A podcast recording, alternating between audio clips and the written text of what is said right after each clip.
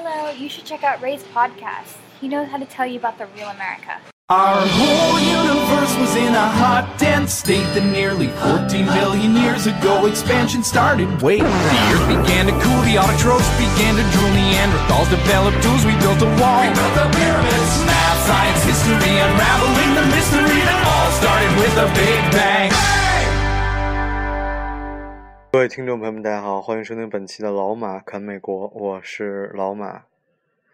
啊，这期节目又变成了老马叨叨叨啊！最近确实是能 能聊天的人比较少啊。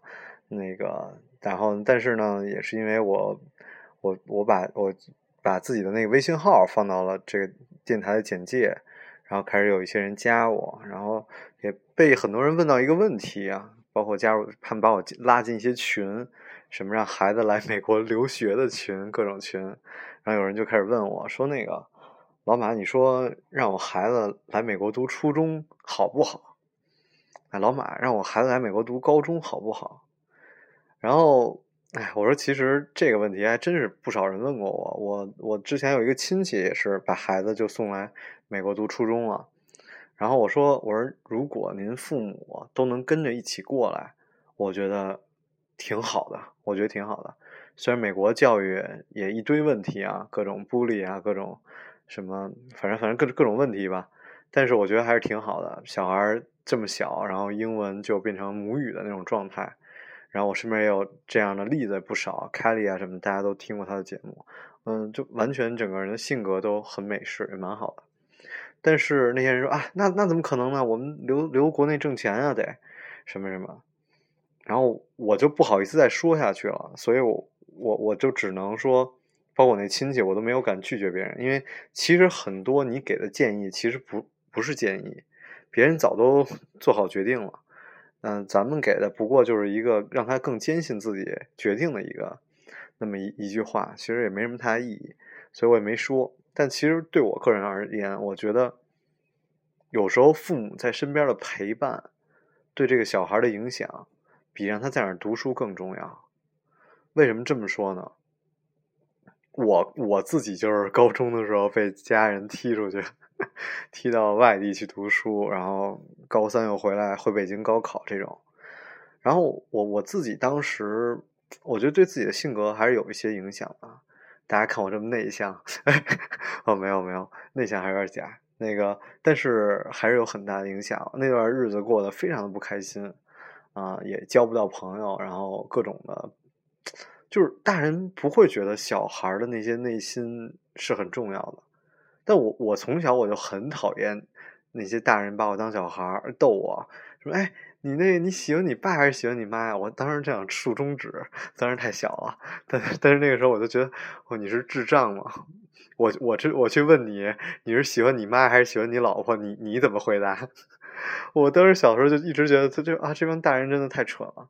所以，我但我遇见一小孩的时候，我绝对不会把跟小孩说话就像逗小孩一样，然后我永远都是就是把小孩当大人一样来跟他说话。所以，所以每个人就就有的时候有有时候有人说，哎，你看我孩子多多懂事儿，那我们一吵架，小孩可懂事儿了。我说这个其实小孩是恐惧，只是你大人觉得他不说话就是一个懂事儿。那我我父母可能到现在都会觉得啊，把我送去外地读书对我是一个很好的历练。其实我我自己真的不是这么认为。我认为小孩成长有很多困惑，在你不同的人生阶段都有不同的困惑。然后有你父母在身边，你只你可以有一个人去去倾诉去问，对小孩的整个价值观的成长，我觉得还是挺有用的，而不是说把孩子一个人扔到国外就就真的。就真的好了嘛？而且，换句话来说，就是谁都是这一辈子。您说，就是孩子在在哪儿长大，就对小孩影响有这么大，有这就现在越来越觉得，其实这些东西没那么重要。他读的什么学校，他在国外，他有没有留洋的经历，这些都真的不重要。其实最对小孩最重要，他是性格，比如他能一直坚强、自信。哎，所以。啊，所以我最近被很多人问这种问题，让我真的是很想劝大家一下。你不觉得你生了一个孩子，你不觉得你看着他一起成长，对这小孩来说，对你自己来说都是更重要的事情吗？我最近也变得特别想家啊，特娘，有点娘，然后特别想家。然后父母又马上过来了，就是八月份过来来美国，大家玩一圈什么的。然后我就突然感觉，哎呦，真的是缺少了父母的陪伴。这几年虽然可能在一起的时候还会有一些争吵啊什么的，但是这些其实都不太重要。但是当你当你有一个感觉有一个 backup，你最后你自己有一个家的时候。这种有一个亲人在的感觉还是很不一样的，所以，所以这种父母之间的陪伴啊，我觉得，我觉得太重要了，我觉得太重要了。所以就这个也跟那个他们那说那个爱情也是嘛，就是说你说哎，我特懂你，我这怎么对你好什么的，然后咱俩一个在美国，一个在中国，那有什么用啊？真正真正想关心你的时候，什么都没有。所以，对，这又是一个，这又是一特别好玩的话题。那个当年，当年九十年代的时候拍了一个电影叫《大撒把》，葛优他们演的，演演的就是说啊，一个女的刚跟一男的结婚，那男的就跑美国去了，那女的就在北京傻等。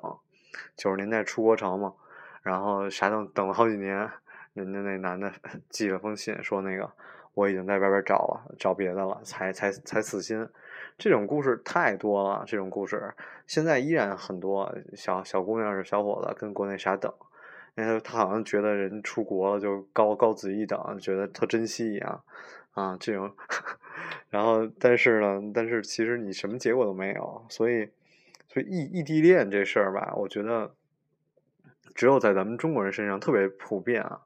像在在外在别的同学身上就是不是很常见，真的不是很常见。经常异地恋就很快就分手了，大家都也也不太靠谱吧？可能是我我身边朋友最长异地恋的，就是那真的是六七年、七八年的异地恋，最后在一起结婚，真的非常的感人。但是我录这期节目呃很短，然后就睡前想跟大家分享一下。就是说，珍惜身边的人，然后守，无论你是爱情还是亲情，守护、陪伴，我觉得比什么都重要。那些所谓的前途，所谓的让小孩出国留学能得到什么，对于。